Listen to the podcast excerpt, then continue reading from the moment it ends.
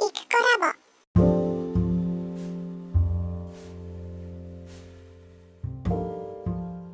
こんにちは、イクコラボです。8月12日金曜日の朝9時半になりました。えー世間的にはお盆なのでしょうか。えーうちは明日から娘が、えーと休みに入るので、まあ今日までは平常運転っていう感じです。えーっと、毎日のね、スケジュールをある程度決めておこうと、この間思い立ったので、決めた、決めたというか考えたんですけど、なんかね、このね、ポッドキャスト始まりにすると一日の流れがスムーズで、まあ、この一日の最初にこう喋りたいことを喋るじゃないですか。で、声も出すし、ちょっとこう、スイッチが入るというか、あの、活動的になれる感じがします。で、昨日は昼から出かける予定があったので、ちょっとポッドキャストの時間がなくて、撮らなかったんですけど、ポッドキャストの後に、え1時間ぐらい、あの、ダンスレッスンの自習をする時間を作ろうと思って、昨日はそのダンスレッスンのところからやったわけなんですけど、やっぱりなんか、なんか、あの、弾みがつかないというかね、目が覚めないままやってしまうみたいな感じがちょっとしました。うん。でもまあそれでもやらないよりはマシだと思うので、本当に私、あの、ダンス動画を見るばっかりで自分であの言うほど練習してないので、えっ、と、本当に10分でも毎日こう体を動かすっていうことをやったらもっと違う世界が見えてくるんじゃないかなと本当に思ったので、や、やってこうと思います、しばらく。うん。ほいで、しばらくっていうかね、体が動く限りやっていこうと思います。えー、自分にとって難しい、あちょっとできないなっていうような振り付けでも、うん、ちょっとずつ分解して、毎日ちょっと動いてみたら、ある日そのうちできるようになっているっていうことは十分に考えられますね。で、それをやらずに難しいもんねって言ってるだけだと本当にそのままになってしまうので、それこそ時間がもったいないので、どうせだったら結果が出るように行動しようと思った次第。うん。で、そうですね。そして昼からの予定は、だいたい、まあなんか作業的なこと、えっ、と、YouTube の録音やら編集でもいいし、ユーデミーを作っているならユーデミーの制作というふうに、まあパソコンで行うような作業的なことを、まあ午後に、えーまとめてやろうと。うん。いうような計画になってます。夜の時間も、まあ、比較的こう音を出さずにできることなら夜もやる、やればいいしっていう感じにしてます。うん。やっぱり何したらいいのかなぼーっとしてるっていう時間がね、案外ロス、時間のロスがあるなと思ったので、とりあえずざっくりとでも決めておけば取り掛かりやすいかなと思って、えー、まあ何ですかね、えーっと、受験勉強してる時みたいな感じですかね。今日は何と何をやるとかってあらかあらかじめ決めてて、とりあえずその本を開くとかいうところからやってましたのでね、昔は。うん。そう、私本当に中学はまあそこまででもないけど、高校に入った時には普通科のね、普通の普通科の 学校だったんですけど、地域の中にあるね、そんなに進学率がいいわけでもなく、うん。あの、その地元の中ではそこに行けばね、まあいい高校入ったね、みたいなとこだったんですけど、国立大学に入るのが年間で、ほんと一握りみたいな状況で、だから8割ぐらいは就職か、みたいな状況、8割は言い過ぎかな。7割ぐらいは就就職組。あれ？専門学校とか入れるともうちょっといたかな？まあとにかく進学するっていうのが本気で大学目指すのは2クラス、3クラスの中でも女子は半分ぐらい短大に行っちゃうっていうような感じの進学率だったんですね。で、私はどうしても4大に行ってこの家を離れたいと思っていたので一生懸命勉強しました。で、塾、家がね、とにかく街から遠くて、夜家に帰ってから塾に行くとか、もう物理的に無理だったので、当時送り迎えとかもありませんしね。あ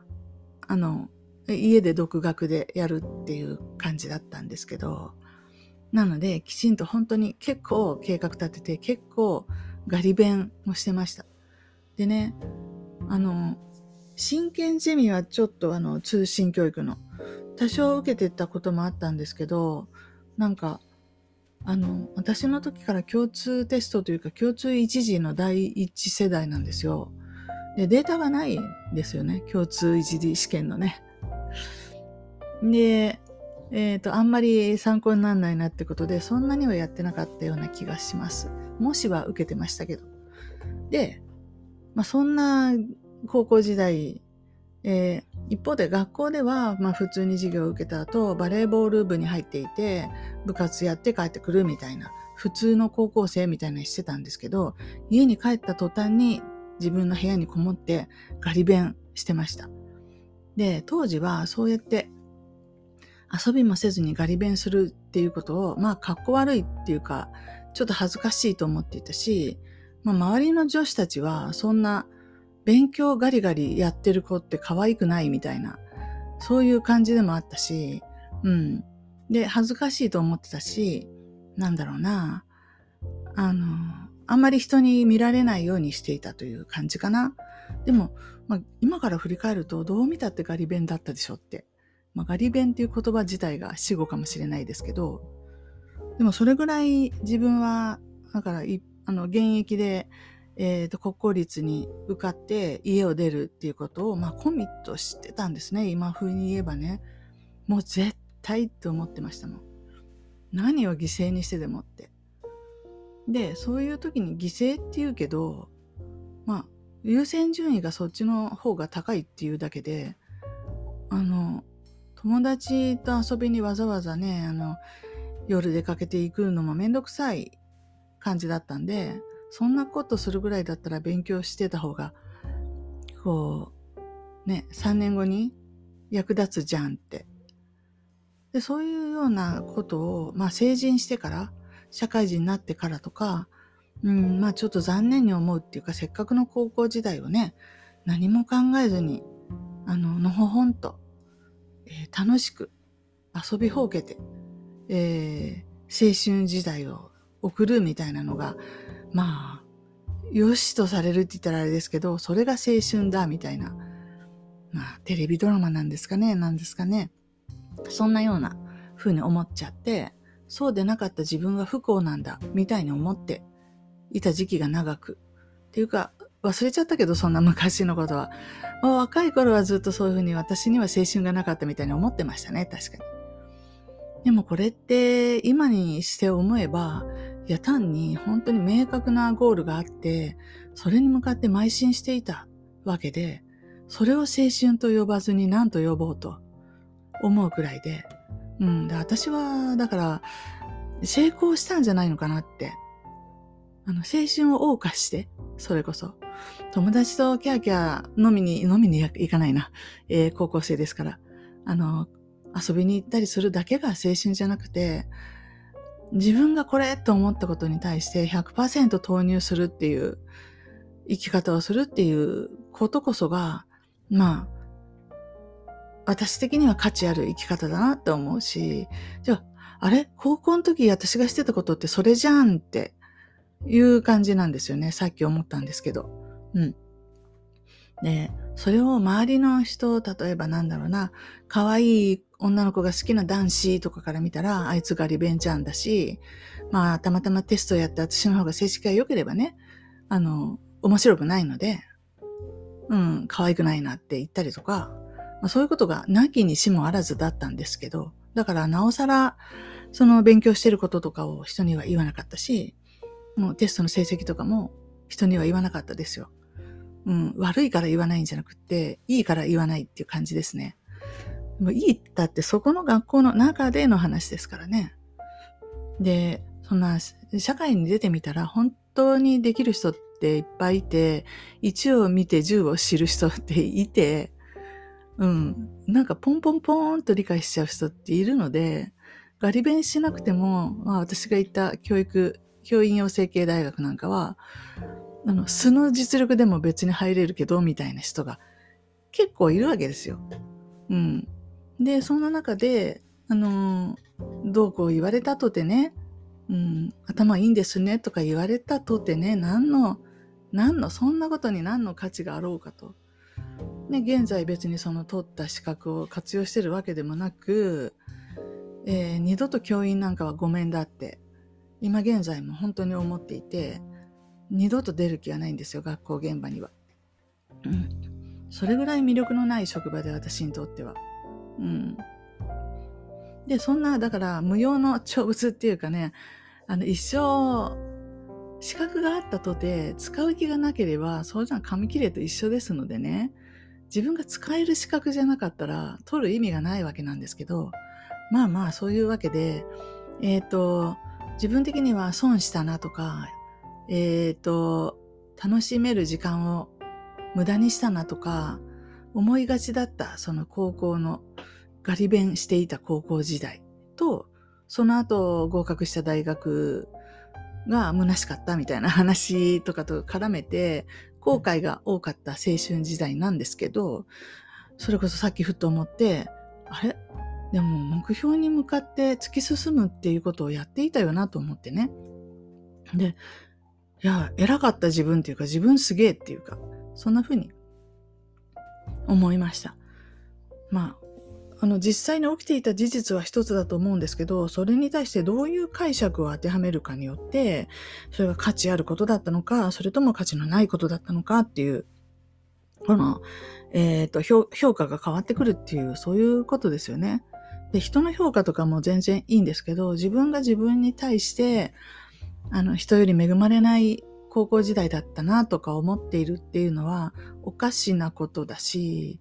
だってみんな同じ時間を刻んだわけですから、それなりに何かを吸収したわけじゃないですか、3年分。で、それがたまたま私は、あの、きちんと準備をして勉強して、コツコツと、えー段取りよくやっていくみたいなことを徹底的に訓練したんで、で、それが多分今も無意識にそういうふうにするもんだと思って何事もやっていくので、いろんなことがこう、現実化できたりするわけですよ。一つ、本当にちょっとした、なんですかね、勉強会を主催するにしたって、やっぱり段取りして、こうしてこうしてこうして、誰かに声かけて、あれしてもらって、みたいなこと、パパパパパパッと、えー20プロセスぐらいは一瞬で思いつくのは、やっぱり昔からそうやって、計画を立てて物事を処理していくっていう訓練を相当積んだおかげじゃないかなって。もちろん学校時代に、あの学校の先生をしてる時にそういうことが必要だったっていうこともあるけど、いや、そもそもそこで身についたとも思わないですのでね、ねあ、役立ってんじゃんって。この、えーと、物事を実現する、なんだ、段取り力みたいなとこでは、役に立っているし、うん。で、えっ、と、そこのとこ自分でできるんだっていうか、あ、これ正しかったんだって評価評価しないと、自分の中で、いや、こんなものって言って、あの、まあ、卑下するみたいにしてると、結局そういう便利な私を利用しようというところで、あの、あれやって、これやって、これもやっといてね、これどうしたらいいの？みたいな風になっていくんで、ちゃんとね、自分にね、あの、身についている能力っていうのは自分が自覚して持っておくべきですね。それは使、使いこなせてこそ脳なんですよ。で、自分がそのことに気づいてないと、他の人に使われるわけで、そうじゃなくて、気づいてちゃんと。そして自分の、うーんと、自分のその、自分が使うと思ったら使えるけど、使わないと思ったら使わないでいられるっていうふうにコントロールできるのでなかったら、どんな能力もあっても使、まあ本当になんていうかな、あの、あんまり能力があるからといって幸せになれないみたいな話よくありますけど、まさにそれ、自分でコントロール制御できないんだったら、まあ、人にいいように使われて終わりっていう感じですよね。本当でもこれ一面事実だと思いませんか？私、なんかね、世の中は敵みたいな風に言ってますけど、ここ数年自分の周りで起きてる、きたことを見ていて、今現在もなんかそんな感じで、こう、いろんなのを見ていくと、周りの人のこの振る舞いとかを見てると、あ、そういうことかと思って納得したりしますね。で、いつまでも私もバカじゃないので、気がついちゃったので、えー、今度こそそれを逆手にとって、私のペースで人生を切り開いていくっていうふうに思ってます。うん。あえー、どうかな世の中の、まあ自分の周りで起きてくることの8割ぐらいは、まあほっとけば消えていくみたいなことですよね。なんだけど、やっぱ降りかかってくる火の粉っていうのは何とかしないといけないので、火の粉が降りかかってきそうだなと思った瞬間に、まあ降りかかってこないようにね、先に手を打つとか、そういうことを私しがちなんですけど、それが結局その火の粉の発生源に対し、を利することになって、利、利するじゃなくて、利、利益を与えるってことですね。得、すごく、うトラブルにならずにできちゃうので、私を本当にチームに一人入れておくと、本当にいろんな物事がうまく運ぶと思います。実際。うん。ただムードを良くするだけじゃなくって、先まで見て段取りをあしますので、実際の事務処理能力っていうのはそれほど高くないですけど、その危機管理能力が高くて、いや、これ放置すると本当にこうなるな、みたいなわかるんで、それタイプ9の特徴だと思うんですけど、まあまあ、だからといって、うんと、だから、だから別に求めでもないのにいろんなものに誘われるってことは結構あったりするんだなって自分で思いましたわ。しかし、昔の PTA の役員とか子供会の役員とかでは、もう1年経てば終わりますからよかったんですけど、もうそれ以外の活動ってやまらないですからね、エンドレス続きますから、ここはちょっと気をつけて、自分から遠ざかるとか、えー、その危険信号が出てても放置するとか、あえて、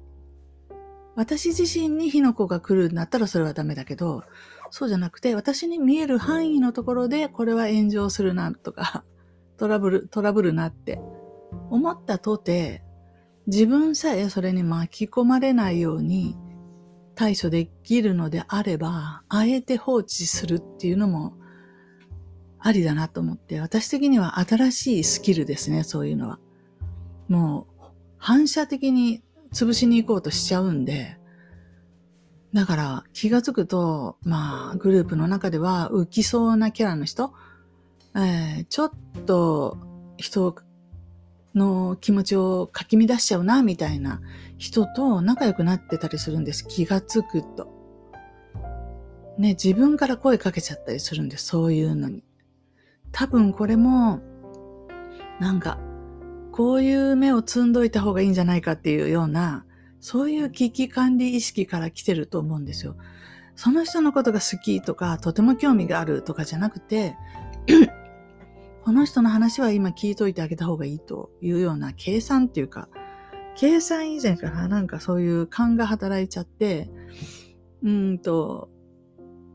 ちょっとこう、すごく先走って、うんと、動いたりするんですけど、こういうのってでもやめられないので気がつくとやっちゃってますけど、それでも、その後、ここまで関わったんだからとか言ってズルズルせずに放置する。で、心配するのをやめるとか、そうして人がトラブルに巻き込まれていくのを見物するというような、そういう選択肢が自分の中にあってもいいでしょうって思いますね。違うタイプの人とか見てると、平然とそういうことする人って結構いますからね。関係ないじゃん、私にはって。平気で。うん、おろおろしてるのは私だけみたいなことがよく起きてるんで、あそのいいところはね、学んで、私にもこう選択肢の幅を広げるっていうところで、そういうことをしていきたいなって、ちょっと今朝起きた時に思いました。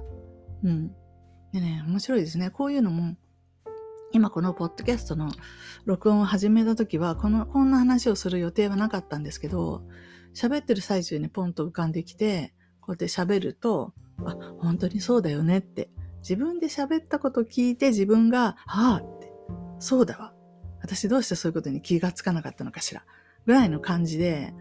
あの、自分が自分をこう勇気づけるというか、そういうことになってるんで、やっぱりだから一日をポッドキャストで始めるといい感じで回るっていうのは確かにそういうことかなって思ったりしました。はい。というわけで、本来今日何を喋ろうとしていたのかは、えー、もうすっかり忘れてしまいましたので、また思い出したら話していきたいと思います。以上です。